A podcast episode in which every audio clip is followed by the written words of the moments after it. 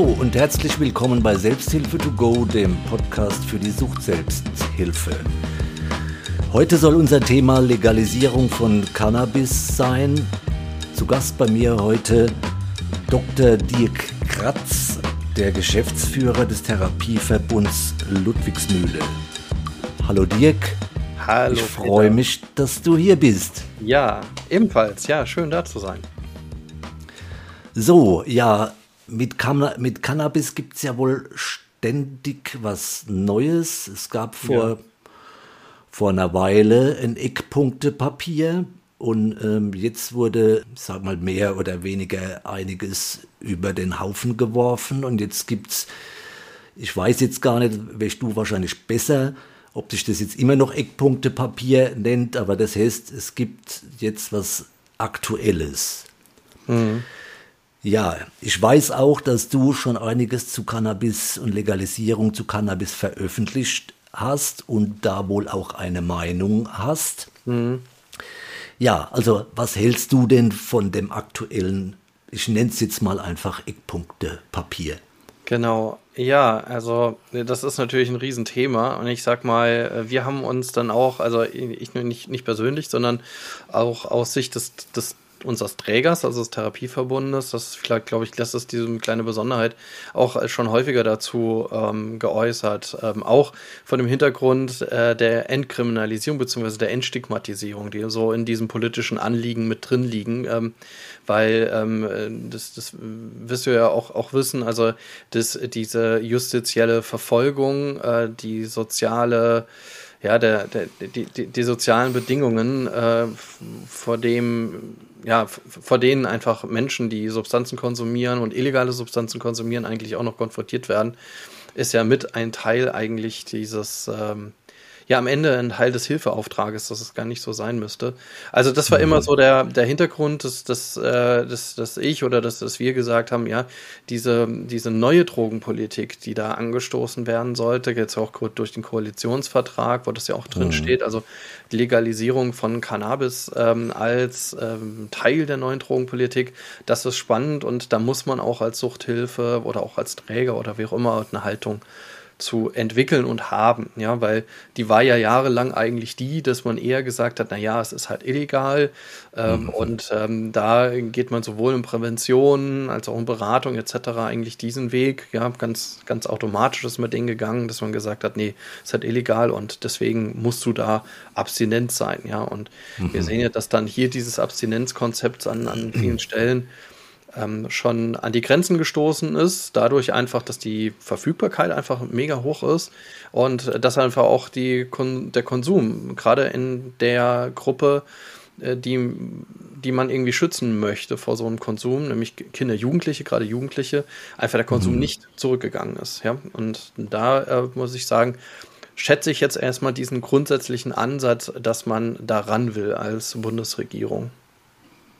Mhm. Naja, aber äh, natürlich muss man sagen, das, was jetzt ähm, da kurz nach Ostern als neues Eckpunktepapier präsentiert wurde, hat jetzt bei mir jetzt nicht zu Jubelstürmen geführt, sondern äh, der Prozess davor war eher interessant, sage ich mal. Also, dass man wirklich sagt, äh, wir versuchen das ganze Fach als, als Fachgeschäfte zu entwickeln. Mhm. Wir versuchen da so eine Professionalität auch aufzubauen, äh, versuchen auch dann, wenn das dort verkauft wird, auch re regulierbar zu machen, was verkauft wird, mit welchem Wirkstoffgehalt etc. pp und äh, dann natürlich auch das Fachpersonal irgendwie auch geschult ist. Das heißt, dass ich eine fachliche Beratung bekomme, auch das mhm. irgendwie vielleicht auch äh, kontrollieren kann.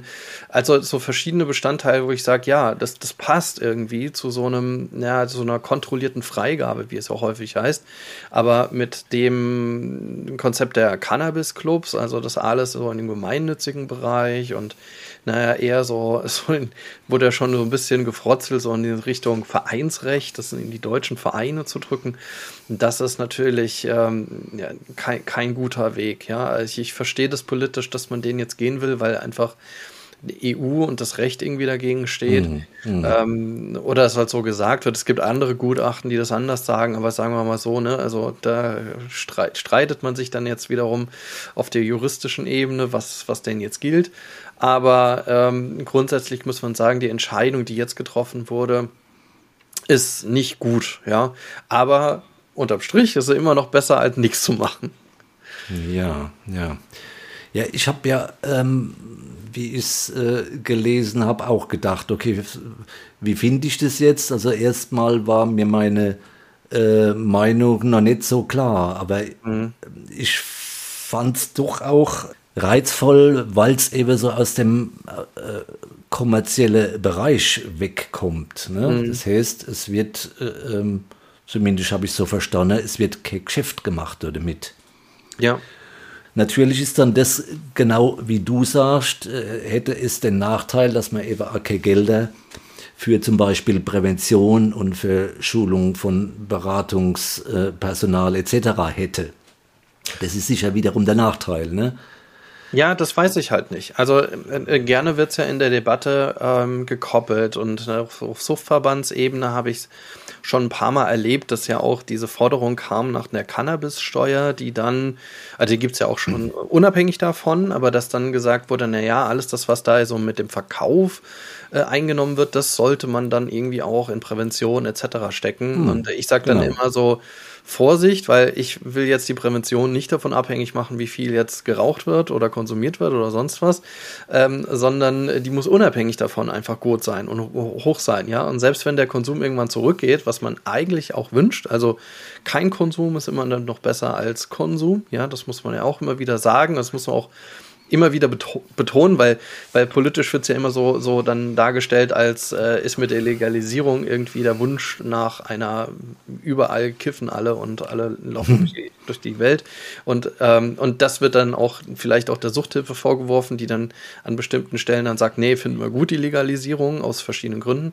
Also da geht es am Ende darum, dass natürlich weniger konsumiert wird und das lässt sich ja auch weltweit ja auch zeigen, dass einfach der Konsum zum, zum einen nicht ansteigt durch eine, eine Freigabe und der andererseits äh, sogar in bestimmten Altersspektren sogar abnimmt.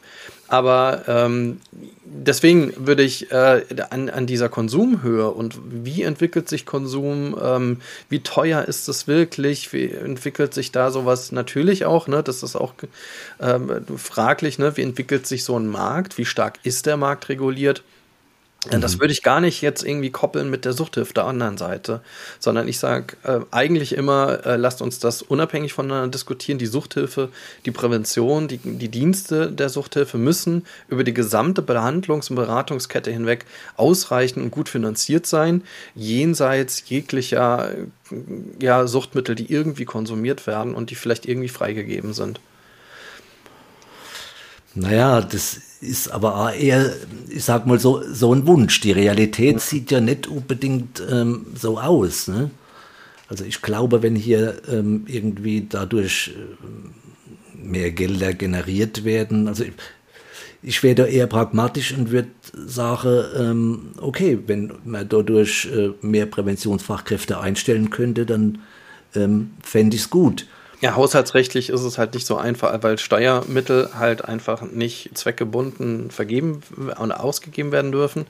Das ist ja die alte Diskussion rund um äh, die, ähm, den Solidaritätsbeitrag, den man irgendwie mal hatte, weil das ja die dezidiert keine Steuer war. So, äh, und das heißt, ähm, auf der politischen Ebene, haushaltsrechtlich, wird das, wird das hier jeder, äh, jeder, jede Politikerin in, in so einem Haushaltsausschuss irgendwie abräumen und sagen, ja, das geht ja gar nicht.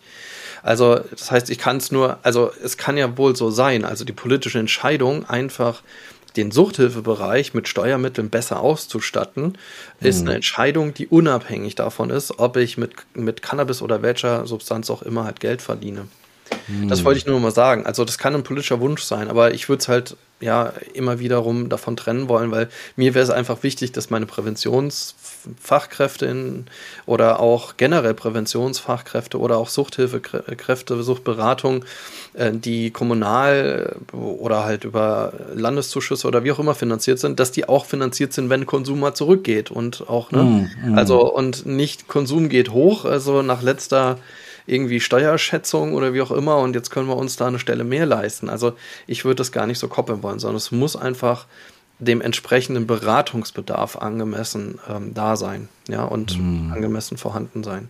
Und wenn ich zum Beispiel in einer Kommune mehr äh, Fachgeschäfte, jetzt sind wir ja jetzt erstmal weg davon, von diesen Fachgeschäften leider, aber wenn sich jetzt zum Beispiel mehr Fachgeschäfte irgendwo entwickeln und die machen auf und das, ne, da muss ich natürlich auch mehr Suchthilfe drumherum haben, die möglicherweise in oder um oder wie auch immer diese Fachgeschäfte einfach auch beraten, ja, oder auch, mm. auch da irgendwie im Kontext stehen, ja.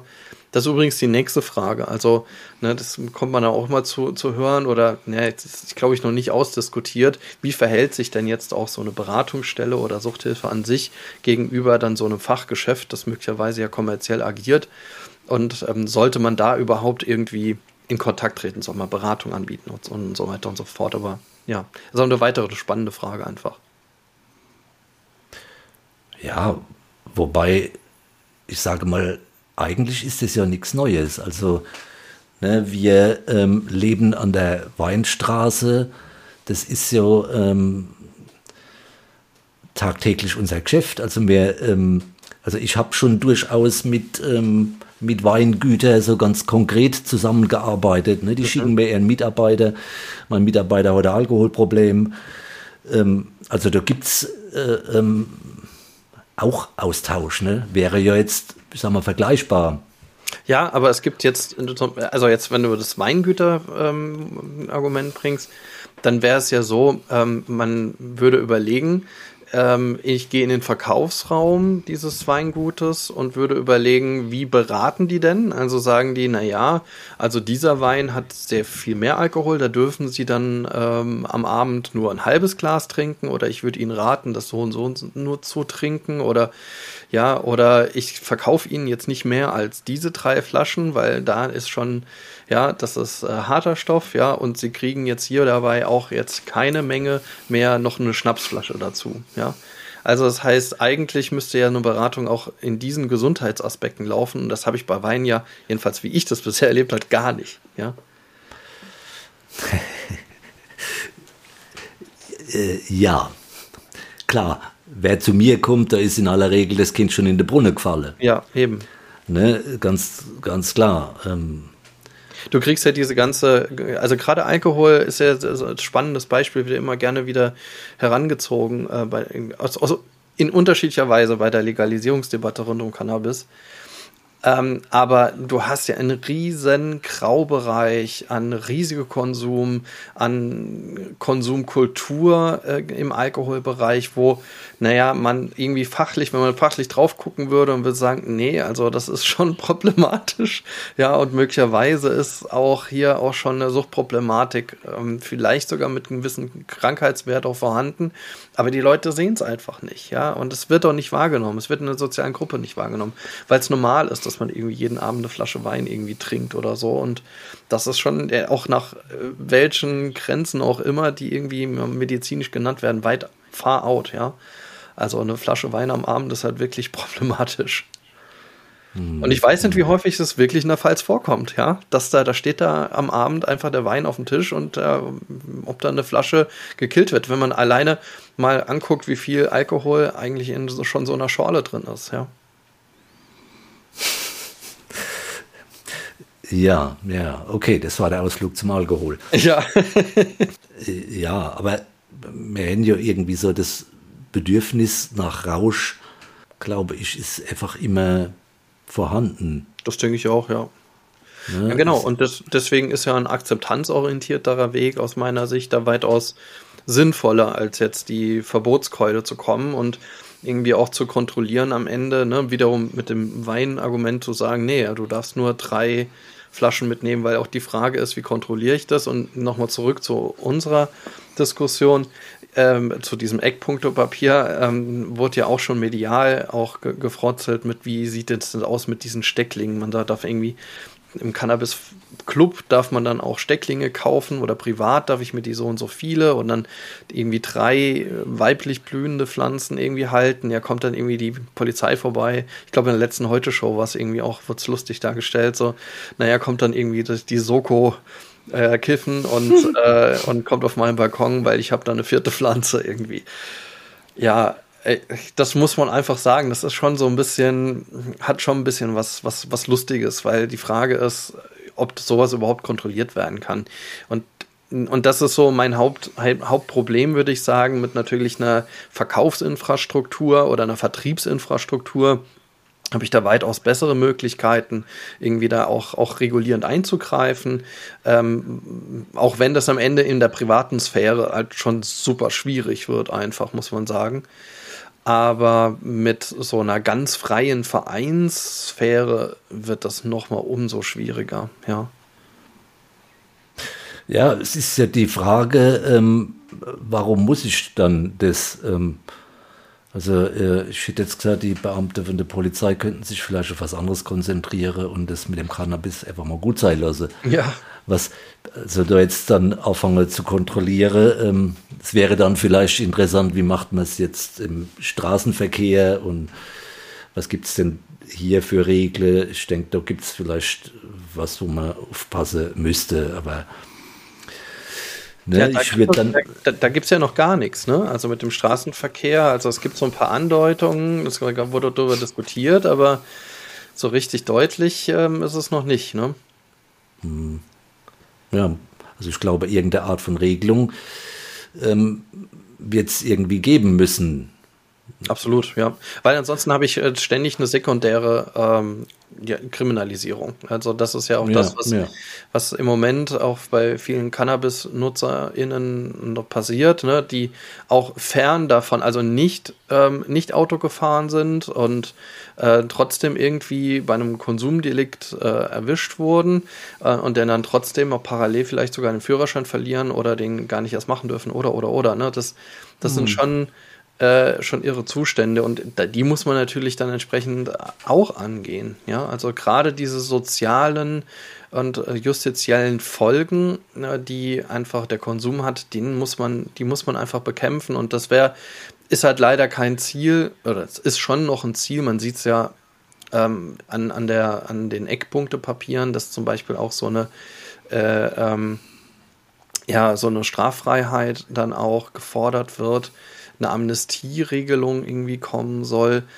Ähm, aber äh, so richtig als Ziel nach vorne gestellt wird es ja nicht, ne? sondern es wird als Ziel nach vorne gestellt, den Schwarzmarkt bekämpfen und Konsum äh, in der Jugend eindämmen. Ja?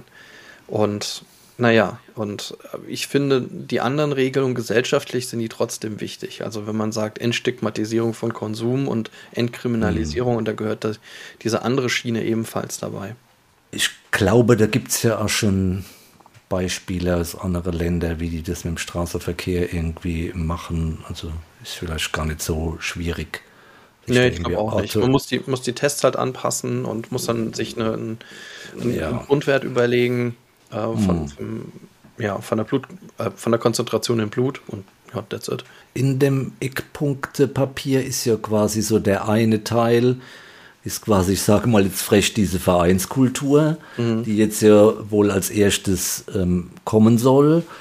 Und der zweite Teil ist ja quasi das, die Modellprojektgeschichte. Ich habe es jetzt so verstanden, dass das ja im Prinzip wie im ersten Eckpunktepapier das dann so gehandhabt wird, aber als Projekt und mit Laufzeit, das weiß ich jetzt nicht mehr genau. Ja ja, ich weiß gar nicht, weißt du quasi, ähm, wie das laufen soll, wann das Projekt dann ähm, losgeht oder? Ich glaube, die sind ganz am Anfang. Also da ging es jetzt erstmal darum, dass sich Kommunen bewerben können ähm, und äh, ja, und dann müssen sich, ich glaube, glaub, es gibt schon Kommunen, die irgendwie schon aufgezeigt haben, dass sie das gerne machen würden, aber ja, ey, ja, das ist, glaube ich, das, das große Fragezeichen sind diese Modellprojekte. Das macht man ja gern politisch, wenn man irgendwie was versucht, was umzusetzen, was irgendwie noch nicht so richtig zu gehen scheint, ja. Und mal gucken, ja. Oh ja. Und da war ja schon die Diskussion, äh, Bayern will keine Cannabis-Modellprojekte äh, und, und, und. Ähm, äh, München hat sich irgendwie beworben, lese ich jetzt hier, wenn ich ja kurz damit nach Google. Aber okay. ja. Also es ist natürlich ein Tanz auf dem Vulkan. Also mit diesen Modellprojekten, äh, ich finde es erstmal als politischer Weg okay, also das trotzdem weiter zu verfolgen, das, was man bisher eigentlich geplant hat. Ähm, und das halte ich ja auch, habe ich am Anfang gesagt, für den weitaus besseren Weg, als jetzt einfach es bei diesen Cannabis-Clubs stehen zu lassen. Man sieht ja auch in Spanien, bei denen es diese Clubs schon länger gibt, ähm, dass zum Beispiel auch der Schwarzmarkt nicht wirklich eingedämmt werden konnte. Aber ähm, wie das jetzt wird, wo jetzt welches Modellprojekt hinkommt, wer da jetzt rein darf, das ist ja alles noch unklar. Ja, das hm, ist alles okay. Nicht klar. Deswegen muss man einen Gesetzentwurf warten und ähm, bisher in diesem ganzen Cannabis-Prozess, äh, Cannabis-Legalisierungsprozess, kam alles schneller, als man das eigentlich gedacht hat, weil auch diese Pressekonferenz kam ja auch recht äh, also jedenfalls für mich irgendwie überraschend. Ich habe es jedenfalls auf einmal hier gesehen. Letztes Jahr war der Prozess ja auch schneller als gedacht. Das Ganze ging ja so, dass, ähm, ähm, dass äh, aus, aus dem Büro des ähm, Beauftragten für Sucht und Drogen ähm, so letzt, Anfang des letzten Jahres gesagt wurde, na ja, äh, wir brauchen ja noch mal einen gesellschaftlichen Konsens, das weiß ich, weil ich ja auf paritätischer Ebene da ähm, im, im, Bundesverband im Arbeitskreis bin, da hatten wir darüber diskutiert und dann hieß es dann noch, na ja, also wir brauchen ja noch mal eine gesellschaftliche Diskussion über diese Legalisierung. Es gibt ja noch gar nicht so richtig den breiten gesellschaftlichen Konsens, der schon tendenziell schon eher, aber noch nicht so 100 Prozent. Und lasst uns doch erstmal so darüber äh, diskutieren, wie kriegen wir so einen Konsens hin? Ähm, und dann kam relativ schnell, und ich meine, es war der Bundesgesundheitsminister selber, der dann gesagt hat, ja, ja, ja, also wir bis, bis äh, Ende, was was Ende des Jahres, ich glaube, er hat so irgendwas gesagt, Ende des Jahres liegt dann Gesetzentwurf vor und hat dann irgendwie den ganzen Prozess einfach mal beschleunigt dadurch, sodass dann dieser, dieser Konsens oder diese Kon Konsensfindung oder diese Konsolidierung äh, dieser, die, der, der Frage, wie machen wir die Legalisierung, ja relativ schnell, so in, innerhalb von sechs Wochen irgendwie gestartet wurde. Letztes Jahr dann so Mai, Juni, glaube ich, gab es so ein paar Sitzungen, die meistens nicht öffentlich waren. Ich glaube, die letzte, die, diese internationale war öffentlich. Ja, und so hat sich das ja alles beschleunigt. Also, das muss man halt nochmal sagen. In diesem ganz, ganzen Prozess ist es so, dass, dass die, die die neuen, ja, die neuen Entwicklungsschritte in diesem ganzen, in dieser gesamten Legalisierungsdebatte schneller kamen, als man das eigentlich erwartet hat. Und deswegen bin ich irgendwie zuversichtlich, dass tatsächlich da ein Gesetzentwurf kommen wird, der mhm. auch hoch diskutiert wird ähm, und auch relativ zeitnah. Aber es jetzt noch, also der Monat ist jetzt hier fast vorbei, also der April. Und wenn es jetzt Mai wird, dann wird es Mai. Aber ich mm. bin fast, fast davon aus, das wird tatsächlich Mai und wir werden alle überrascht werden. okay. Ja, ähm, hast du ein Gefühl für den gesellschaftlichen Konsens? Hm. Ähm, oder wie ist dein Gefühl dazu? Gibt's, gibt's denn, also ich weiß, bei mir ist es schwierig, da über meinen Rand zu gucken. Ich habe so mein ich sag mal, in meiner Bubble, in der ich, in der ich mich bewege, ähm, würde ich sagen, ja, dass es so ähm, eher so äh, pro Legalisierung aussieht, aber ich mhm. höre natürlich eine ganz andere Stimme. Ja. Also, ich, was, was, ich, nee, ich fange mal bei der Suchthilfe an, als, als wir mm, ja letztes Jahr oder auch davor kurz irgendwie gestartet sind in dieser Diskussion habe ich überall auch im eigenen Träger erstmal große Fragezeichen geerntet, also oder Verwunderung oder Abwarten. Ähm, mhm. in, den verschiedenen Gremien, äh, auch auf Landesebene, war dann eher die Frage, ja, da wissen wir ja eh nicht, was da kommt, ja, da warten wir ab, was die Politik da so macht und wie die so entscheidet. Also die, die, so, was so eine Abwartehaltung und natürlich aber auch eine Verunsicherung, weil natürlich die, die Arbeitsmodi, die man über die ganzen Jahre gefunden hat, ähm, gegenüber einer ja, illegalisierten Substanz, äh, ja ähm, erstmal da sind und jetzt, wir haben ja noch keine Legalisierung, deswegen läuft das ja auch erstmal alles so weiter, ja. Aber trotzdem, was machen wir denn jetzt? Wo geht das denn alles hin? Also es war erstmal so eine große Frage. Und natürlich haben noch ähm, haben einige dann irgendwie eine Stellungnahme gemacht, ähm, pro oder contra. Und ich würde sagen, dass natürlich das bis dahin, dass es natürlich an Verbände, also auch so gerade Sucht-Selbsthilfeverbände, äh, bis an ja die eigene Identität geht. Ne? Wenn ich die Frage stelle, ähm, bin ich denn für so eine Lockerung einer, einer Substanz in Deutschland, eine gesetzliche Lockerung. Ja? Finden wir das gut, finden das nicht gut, äh, wenn wir dann doch schon sehen, dass ähm, bestimmte Substanzen jetzt wie Alkohol so frei verfügbar sind und überall. Ähm, und da hat sich natürlich dann, glaube ich, jetzt, jetzt mittlerweile eine Klärung ergeben. Ähm, aber es gab dann doch äh, auch, auch Verbände, äh, wie zum Beispiel Synonon, wo ich das irgendwie mitbekommen habe, die äh, einfach eine klare Anti-Haltung dagegen haben, sagen, nee, geht halt nicht, ne? weil die einfach ja so die Hardliner sind und das ist auch berechtigt, ne? so, weil das ist ja nun mal deren, das ist ihr, ihre Verbandsidentität, ne? Mhm. oder ihre, ihre ja, also ja, ihre Organisationsidentität und da natürlich da über den eigenen Schatten zu springen, finde ich dann schwierig. Ja, ähm, das ist so Suchthilfe. Also ich glaube, da haben wir schon, viel, also was ich so gesehen habe, was ich so überblickt habe, ne, die, also ich sehe natürlich nicht die ganze Suchthilfe, ja, aber so in meiner, meiner Bubble hier so in den verschiedenen Ecken und Kanten und auch im bundesweiten, ähm, in der bundesweiten Diskussion, sei es denn im FDR, also im Fachverband Drogensuchthilfe mhm. oder sei es denn im paritätischen, ähm, sei es denn ja auch verschiedenen anderen Veranstaltungen, so, äh, Suchtkonferenzen, äh, fand ich immer eher so eine, eine leichte begrüßende Haltung, so tendenziell eher begrüßend vor der Entwicklung, ähm, mit erhobenem Zeigefinger, mit, naja, aber passt auf, ja. Und das finde ich einfach auch eine gesunde Haltung, ähm, wo man sagt, naja, wir, wir rennen jetzt nicht mit die Türen ein, aber ähm, wir, wir sind jetzt erstmal offen und gucken uns das an und bewerten das dann je nachdem, was denn die Gesetzgebung macht und versuchen da und dann über, dann in dem Fall ja über die Verbände dann auch unseren Einfluss zu haben. Gesellschaftlich ähm, kriege ich immer nur äh, gesagt, und dazu bin ich jetzt ein bisschen zu weit weg tatsächlich von, von der operativen Arbeit, aber ich, ich höre immer aus Schulen, äh, also so von der Generation jetzt SchülerInnen ähm, bis, ich sag mal, Studierende, aktuell Studierende, die sind schon eher stärker pro. Ähm, das kriegt man ja auch mit, mhm. wenn man so auf YouTube verschiedene Kanäle, auch große Kanäle anschaut. Dann ist halt von den meisten eher die Haltung tendenziell pro. Ähm, und ähm, so mit einem Unverständnis, dass Alkohol so, so, so stark einfach gepusht wird.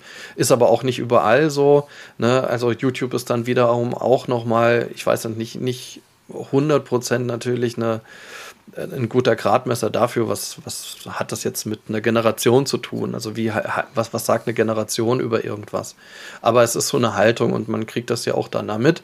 Also da kriege ich ganz deutlich eher mit, nee, ähm, wir, da, wir fordern das ein und das sagen eigentlich auch unsere Präventionsfachkräfte. Das ist immer so eine Frage, naja, wann wird das denn legalisiert und wie lange müssen wir noch warten oder, ne? Mhm. Weil einfach auch da ähm, der Bezug da ist. Und ähm, ja, jetzt will ich es gar nicht zu groß zu so einer Generationenfrage machen, aber ich glaube, so tendenziell, so je, je, je älter einfach so eine Generation ist in Deutschland, umso größer ist irgendwie, glaube ich, der Vorbehalt. Aber das lässt sich ja. natürlich nicht auf den Einzelnen runterbrechen. Ja, der Einzelne ist da wieder raus, aber so, ich sag mal, vom Konsens her nehme ich das auch so als Generationenfrage wahr. Also je, je, jünger, desto eher aufgeschlossener, je älter, eher so ein bisschen na, sehr abwartend. Ich weiß nicht, wie nimmst du das denn wahr? Naja, ich bin da ganz, äh, äh, fast ganz bei dir, aber ich kenne natürlich auch so den anderen Teil, es kommt jetzt auch, wo, wo ist jetzt älter und wo ist jünger. Ne? Ich bin ja so die Generation, würde ich mal sagen, das war ja eher so der Anfang mhm. von Cannabis und ähm, ne, ich komme noch aus der Zeit, wo keine Polizeibeamte irgendwas von Cannabis wussten. Es gab auch keine Testmöglichkeiten. Ne, da hat der Polizist mal gesagt, oh, wie siehst du aus oder so, aber der, das gab's dort alles noch gar nicht. Es hat auch ähm, kaum jemand die Pflanze gekannt oder die, die sie gekannt haben, die, die kannten sie entweder aus einem Buch oder weil äh, der Opa die schon irgendwie genutzt hat, aber dass, dass man das, äh, dass das quasi die Grundlage für Haschisch oder Cannab oder Marihuana ist, war doch gar nicht klar. Also da hat es oft irgendwo geblüht und niemand wusste, was das für eine Pflanze ist. Und ich sag mal, aus der Generation gibt's, na bös gesagt, jetzt mal die, die, die Altkiffer, die durchaus noch ab und zu mal was konsumieren. Ja. Also die sind auf jeden Fall A, Befür Befürworter. Aber das sind natürlich schon Menschen, die waren schon immer ein bisschen dem Ganze zugeneigt. Ja, und, das ist ähm, übrigens, ist ja übrigens auch das Ergebnis ähm, aus, aus Kanada zum Beispiel, dass man gemerkt hat, dass eher ähm, ältere KonsumentInnen ähm, angefangen haben oder dass es auch ähm, ein Großteil, also wo, wo der Konsum angestiegen ist, das war ja die Frage äh, immer dabei, wenn ich was legalisiere, wo steigt der Konsum an oder wie steigt der Konsum an, jetzt äh, vor allem gerade bei Jugendlichen Fragezeichen. Und er ist tatsächlich, glaube ich, an die mit den mit so, so, so 50, mit, Mitte, Ende 50 irgendwie so angestiegen, so im, im Alter wenn, wenn ich so richtig weiß, das müsste ich nochmal reingucken in die Studie, aber so, so um die 50, sage ich jetzt mal. Und da kann man ja schon annehmen, dass das diejenigen war, die entweder gesagt haben, ich warte ganz lange, ich, ich konsumiere nicht, weil ich Angst vor irgendwie Repression habe und jetzt probiere ich es mal aus.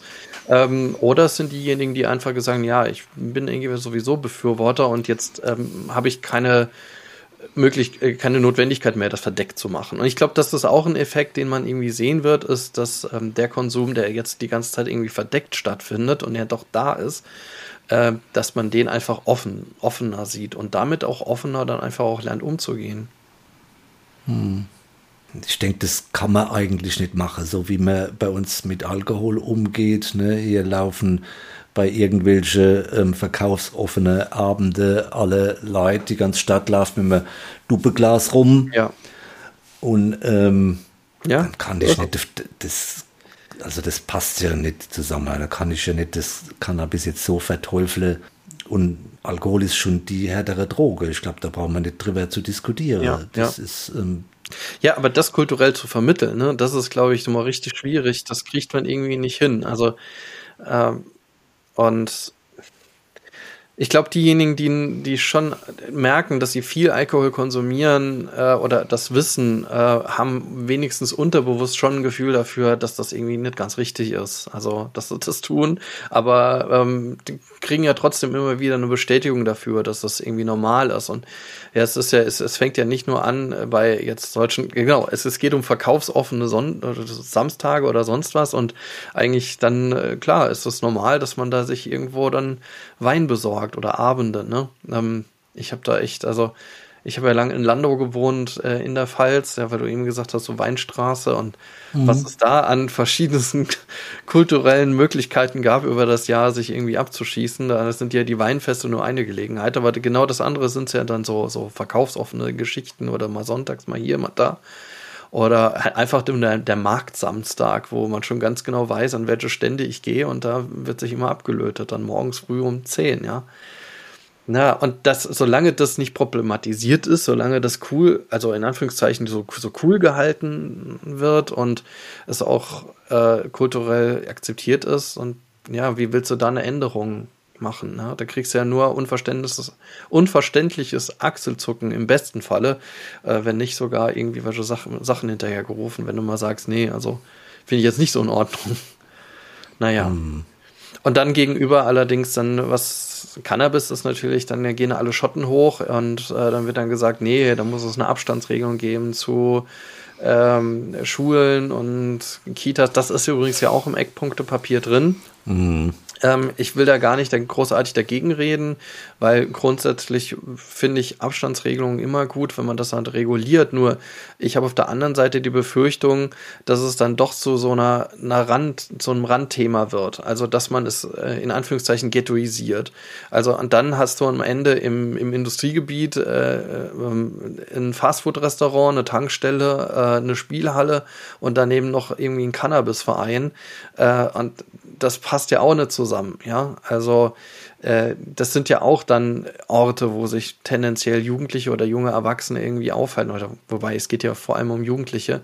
Und wenn ich halt will, dass das irgendwie nicht irgendwie in so eine so eine Randecke oder so eine so eine irgendwie so eine so, so, eine, so eine in Anführungszeichen schmutzige Ecke gedrängt wird, da muss ich halt auch irgendwie gucken, wie, wie kann ich es möglich machen, dass natürlich sowas wie Cannabis genauso eigentlich auch präsent wird oder nicht genauso, genauso ist zu viel, also, sondern ein bisschen, also einfach präsent ist im Alltag. Ähm, ähm, wie, wie, wie Alkohol. Heißt jetzt nicht, dass jetzt die Kiffer eigentlich sich, sich versammeln sollen und äh, irgendwie auf dem Marktplatz zusammenstehen sollen, aber ich kann es nicht einfach so so einem randständigen Thema machen und dann quasi, obwohl es irgendwie legalisiert ist, äh, das Geschäft oder den Club oder so so stigmatisieren, dass ich sie irgendwie ähm, an, ans Rand, an den Rand der Gesellschaft irgendwo dränge, wo sie dann irgendwo sein müssen, weil sie irgendwie aus, aus Abstandsregelung ähm, nicht mhm. äh, existieren dürfen, irgendwie in der Kommune oder in, in der Fußgängerzone oder sonst wo.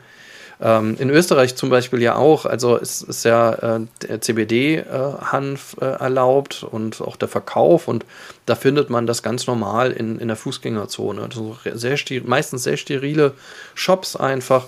Gut, jetzt sind wir weg von der Shop-Idee in Deutschland, äh, leider, aber ähm, da, da, findet das auch statt. Und ich habe da, äh, wenn man da mal durchläuft, äh, jetzt da nicht festgestellt, dass es da äh, überall eine, eine Kifferwolke gibt oder irgendwie so. Gut, jetzt ist ja auch CBD-Hanf, aber trotzdem, ja. Äh, mhm. Das ist so ein bisschen meine Befürchtung. Und wenn man dann nochmal guckt zum Glücksspiel, da hat sich ja in Rheinland-Pfalz gerade die Landesregierung nicht mit Ruhm bekleckert, indem sie mhm. gerade diese Abstandsregelungen äh, nämlich einfach mal so weggewischt hat auf Druck der Automatenlobby und hat nämlich gesagt, äh, nee, Abstandsregelungen, oh je, da müssten wir ja ganz viele Spiel, äh, Spielotheken zumachen. Äh, liebe Landesregierung, äh, das geht so nicht. Und ähm, dann hat sie sich ja leider versammelt und hat diesem Druck nachgegeben und Abstandsregelungen eben nicht umgesetzt umsetzt, ja. Und da wäre es meines Erachtens noch viel notwendiger, dass man sowas hat. Und äh, deswegen, ich glaube, da brauchen wir eine ordentliche Debatte drüber, wie präsent haben wir verschiedene, naja, ich sag mal, ähm, wie soll man sagen, ähm, Substanzen in unserer Gesellschaft, wie sind die zugänglich, äh, auch für, wie, wie sehen das Kinder und Jugendliche, wie nehmen die das wahr und ähm, welche Maßnahmen ergreife ich auch von Seiten der Prävention, um dafür zu sorgen, dass Konsum nicht frühzeitig stattfindet ähm, und dass, dass, dass Jugendliche und Kinder, Jugendliche gut damit aufwachsen können, ja. Und ob jetzt hm. eine Abstandsregelung hm. Mittel der Wahl ist, das muss ich halt einfach, glaube ich, ganz objektiv bewerten. Ja, aber das ist ja, ich sag mal, jetzt auch schon so. Mhm.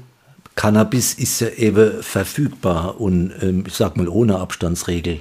So ist es. Sogar, ja. sogar eher ähm, vielleicht in Schulnähe, ne? weil eher ja. das ähm, jetzt was vertickt wird. Also ich glaube, es wäre wichtig, sag mal, unsere junge Menschen, so hast du auch schon öfter das Thema Konsumkompetenz und mhm. selbstbestimmte äh, ähm, Substanzkonsum. Also wie, also zum Ende, wie kriege ich so Konsumkompetenz? Wie kriege ich das richtige Verhältnis da dazu? Ja. Genau, also das ist einmal die Frage. Nur noch einen Satz zu, zum Abstandsregeln, weil du es auch ja. ganz richtig gesagt hast. Wenn ich den nämlich falsch wähle, dann ähm, habe ich den Konsum trotzdem an, in den Schulen irgendwie verdeckt oder so und, äh, mhm. und habe dann trotzdem den Schwarzmarkt, weil ich einfach auch äh, Möglichkeiten für Schwarzmarkt einfach schaffe dadurch, dass irgendwie ähm, ja, das nicht direkt in der Gesellschaft verfügbar ist oder direkt vor Ort verfügbar ist. Ne? Also das heißt, auch vor dem Hintergrund muss ich, glaube ich, nochmal drüber nachdenken, ob Abstandsregelungen, so wie sie im Moment geplant sind, halt sinnvoll sind. Aber das lässt sich ja auch dann nochmal nur in der Kommune selber, dort, wo es irgendwie auch äh, entwickelt werden soll, dort, wo so, so, ein, so ein Laden aufmachen soll, auch ähm, nochmal bewerten. Und vielleicht sind dazu auch die Modellprojekte interessant, ja, das irgendwie mhm. rauszufinden, ob das, ob das ein hinreichendes Mittel ist. Ähm, zur Konsumkompetenz, ja. Also das ist, ist ja auch etwas, was jetzt erst wieder wächst, ähm, so als, ähm, ja, als Konzept irgendwie heran. Und ähm, das finde ich mega spannend, auch schön, dass du das nochmal angesprochen hast, weil ich natürlich, wenn ich, äh, wenn eine bestimmte Substanz jetzt wie Cannabis, also eine berauschende Substanz freigegeben wird, ab für Erwachsene, nicht für Kinder und Jugendliche. Immer wieder muss man das betonen, ja, für Erwachsene freigegeben wird. Dann ähm, habe ich natürlich auf der anderen Seite die Frage, naja, aber wenn das freigegeben wird, muss ich dann auch sowas anbieten wie, wie konsumiere ich gut, ja? Was ist mhm. zu viel, was ist zu wenig? Und da gibt es ja auch schon einige Erfahrungen mit Alkohol. Da gab es ja auch schon einige äh, Kampagnen, äh, oder gibt es so, glaube ich, Kenn dein Limit ist ja weiterhin so eine Kampagne, ne, die, die auch meines Erachtens so auch wenigstens Konsumkompetenz mit versucht irgendwie zu vermitteln, wenigstens zu sagen, was ist zu viel oder was ist so, so angemessener Konsum.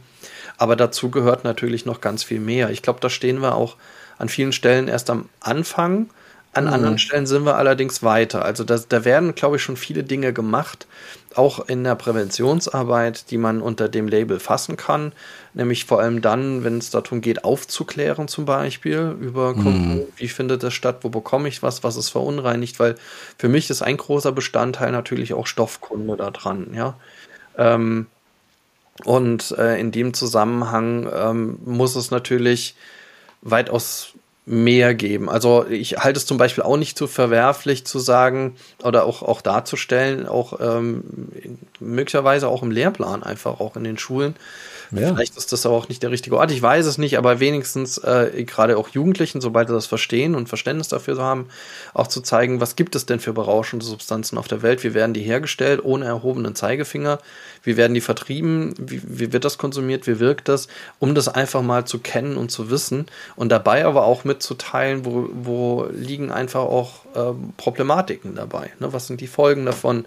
Und dann muss ich, das ist so, das ist so das Aufklärerische und was ich allerdings im Konsumkompetenzkonzept, äh, ähm, wie gesagt, das ist gerade eine Diskussion, was ich am meisten, ähm, glaube ich, schwierig, beziehungsweise nicht für schwierig, sondern ähm, für herausfordernd einfach halte, ist dieser Teil der Selbsterfahrung. Also nämlich die Frage, was hat das denn dann mit mir zu tun, als jemand, wenn ich diese, diese Kenntnisse habe? Also ich weiß, welche Substanzen gibt es, ich weiß, wie viel, wie die wirken und so weiter. Mhm. Aber die Frage ist ja, ähm, will ich das jetzt konsumieren oder nicht? Also ist das jetzt was für mich oder nicht? Und wenn ja, wie sollte ich das ausprobieren? Und äh, wie erfahre ich denn, äh, nee, äh, nach einem Glas äh, Bier ist es, schmeckt mir nicht, ich lasse es einfach sein. Und wie kann ich das wieder sein lassen? Und wie kann ich diese, diese, diese Selbstreflexion, also diese Selbsterfahrung selber entwickeln? Und das finde ich einen sehr, sehr spannenden Aspekt, der, glaube mhm. ich, bisher noch nicht so stark erläutert ist, äh, noch nicht so stark entwickelt ist. Und die Frage ist auch mhm. für mich noch offen, wirklich, weil ich es nicht weiß, wie man beispielsweise als Suchthilfe sich zu verhalten kann. Welche pädagogischen Kompetenzen muss ich da vermitteln? Mhm. Ja, aber Suchtkompetenz äh, heißt ja für mich nicht, ähm, dass ich jetzt alle Substanzen probieren muss, um da kompetent zu sein, sondern Suchtkompetenz kann ja genauso gut auch sein, dass ich eben äh, eben nicht konsumiere, ne? weil ich ähm, äh, ents en entsprechend die Kompetenz habe und weiß, nee, das ist mit Sicherheit keine Substanz für mich, auf die ich mich einlassen will. Genau, richtig. Also ja. und diese Einschätzung, die brauche ich aber. Ne? Also das heißt, wenn wenn ja neben mir dann trotzdem meine meine meine Gruppe da steht, meine Peers, ja, die stehen neben mir und sagen, ja, aber wir trinken halt gerne am Wochenende und wenn du mit uns trinken willst und feiern willst oder wir wir gehen jetzt kiffen zusammen, ähm, natürlich ab 18, ja, so, aber Alkohol ist halt früher verfügbar teilweise oder darf ja früher konsumiert werden. Aber wenn die halt sagen, na nee, das gehört zu unserer Gruppe dazu, äh, dann äh, muss ich ja selber entweder ein Standing entwickeln und sagen, nee, mache ich aber nicht, ja, oder mache ich aus bestimmten gewissen Gründen einfach nicht, ja. Äh, und das ist ja schon mal so ein Standing, so eine, so eine Selbstentwicklung, die muss ich ja auch in, in so einer Phase der Pubertät dann auch irgendwie auch mm. klar kriegen, ja. Und die muss ich auch selber entwickeln, also so eine gewisse Stärke. Die, und die kriege ich halt nur dadurch, dass ich einfach selber überlege, ähm, wie ist meine Haltung dazu, ja. Und ja, also und hat jetzt weglassen etwas damit zu tun, dass ich erstmal ausprobiert habe, dass es nichts für mich ist, ja. Ich würde dir vollkommen zustimmen, ich muss nicht jede, also auch ich, ja, das macht ja jeder ganz automatisch. Nicht jeder muss jede Substanz irgendwie probiert haben, um zu wissen, mhm. nee, das werde ich nie machen. So. Aber ähm, ich muss ja trotzdem gerade im legalisierten Bereich ähm, dann schon äh, damit umgehen, dass, ähm, dass man angesprochen wird. Und besonders krass ist es dann wiederum, sorry, wenn das Beispiel so häufig kommt, aber beim Alkoholbereich, wo ich ähm, immer wieder feststelle, ich, wir haben sogar mal eine Folge aufgenommen in unserem Podcast Freiheit und Druck dazu, äh, zu, mit, mit jemandem, der sagt, ey, ich bin so angenervt davon, dass ich ständig erläutern muss, dass ich kein Alkohol trinke. Und ich bin äh, nicht ähm, alkoholkrank und ich bin auch nicht, ähm, also ich bin nicht suchtkrank oder habe keine Suchtproblematik mit Alkohol oder ich habe es einfach für mich entschieden, ich will einfach das nicht. Also weil ich für mich mhm. irgendwie gemerkt habe, äh, bei mir wirkt irgendwie blöd. Ja, das ist das eine. Das andere ist, ich habe eine Familiengeschichte, die damit irgendwie problematisch belastet ist. Und ich will nicht ständig begründen müssen, dass ich das einfach nicht tue. So. Und das ist für mich so ein, so ein, so ein Punkt, der bei dem Konzept der Konsumkompetenz schon einer ist, den man noch entwickeln, ausformulieren muss. Wie mache ich die Menschen stark? Wie mache ich jemanden stark, ähm, selbstbewusst einfach zu entscheiden, ich konsumiere etwas oder nicht? Und wie mache ich so stark, dass, äh, dass ich auch sage, nein, ja? Ja, Ne, da gibt es ja schon wunderbare Konzepte dazu. Mhm. Aber wir sprechen natürlich hier vom zeitlichen Rahmen.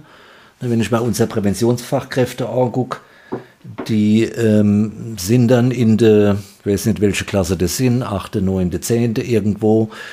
Und da reden wir aber jetzt von einer Stundenzahl, ich sage mal, aber ich glaube, es ist schon hochgerechnet, vielleicht fünf im Jahr. Mhm. Das ist dann viel mehr, ist dann nicht. Ne?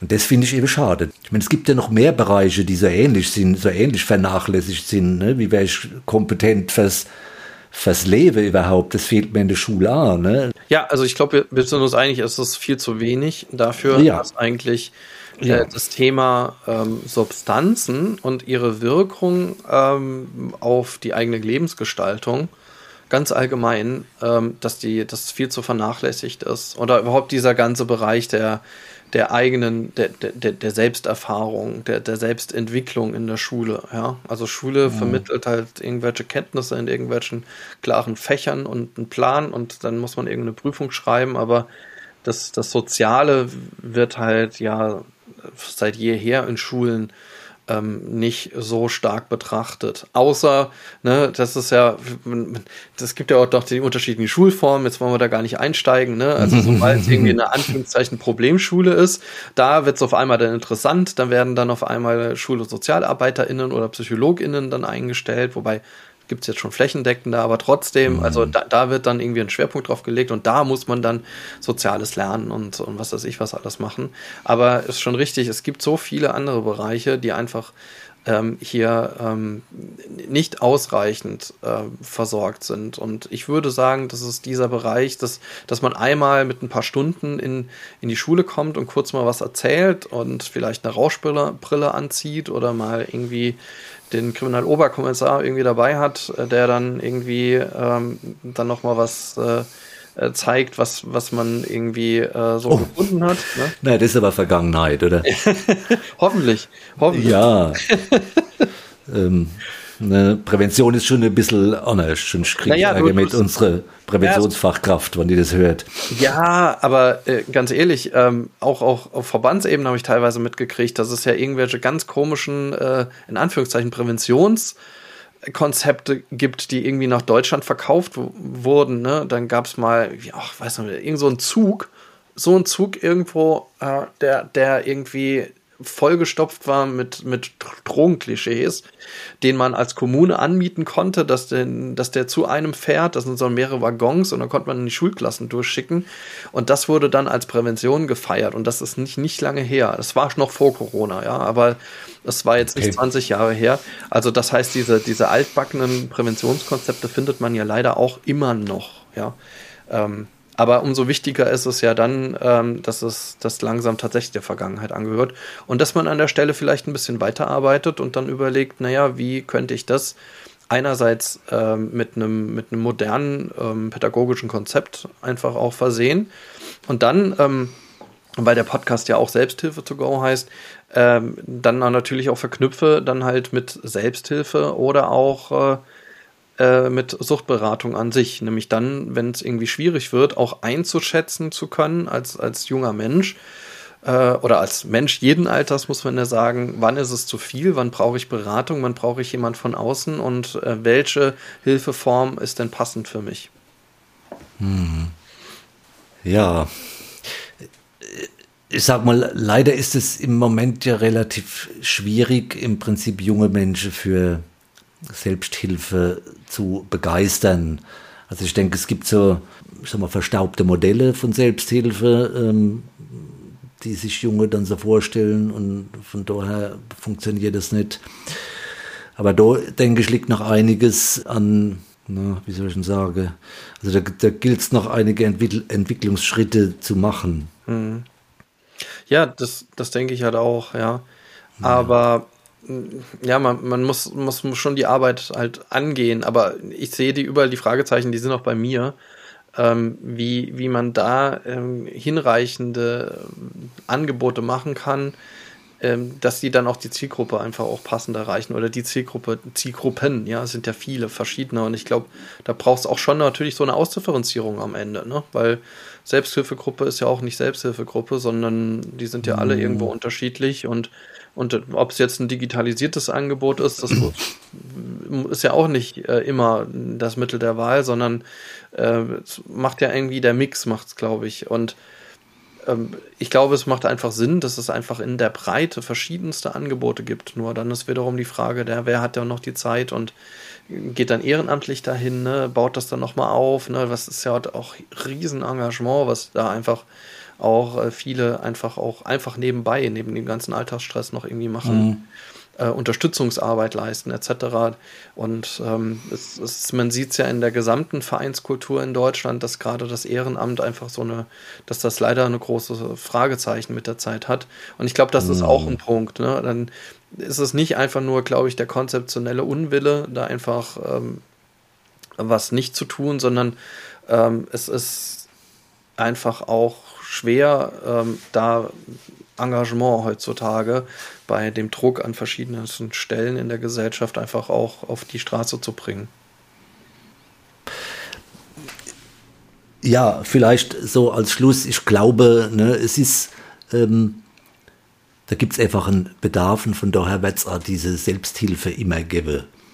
Aber ähm, im Moment gibt es ja in einige Verbände so ein, so ein, ein Wandel oder Ängste, dass es jetzt, äh, ach Gott, die, Self, die Selbsthilfe löst sich irgendwie auf. Ähm, das glaube ich äh, nicht, sondern ich glaube, hier ist ein großer Bedarf und aus dem wird sich immer was entwickeln, da bin ich mir ganz sicher.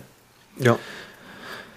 Und es wird halt irgend, es wird was anderes sein, nicht äh, ähm, das gleiche ähm, wie vor 20 Jahren und das ist ja in Ordnung so. So ist das, ja. Ja. Gut, Dirk, das war jetzt ja. schön mit dir zu, blau, zu plaudern und es war ein schöner Rundumschlag. Ja, das war ich sag, ja, ich sag mal ganz herzlichen Dank an dich und super, dass du dir die Zeit genommen hast. Das ist ja auch nicht selbstverständlich. Ne? Das wäre jetzt dein, ja. dein Ehrenamt quasi. Ja, aber sehr gerne. Das macht mir immer Spaß, du hast ja gesehen also, oder, oder gehört. Und vielleicht die ZuhörerInnen haben es ja auch gehört. Also, da, und da bin ich immer gerne dabei. Und ich habe mich sehr gefreut für die, über die Einladung. Herzlichen Dank dafür. Gut, super. Dann tschüss Dirk, herzlichen Dank. Tschüss. Tschüss.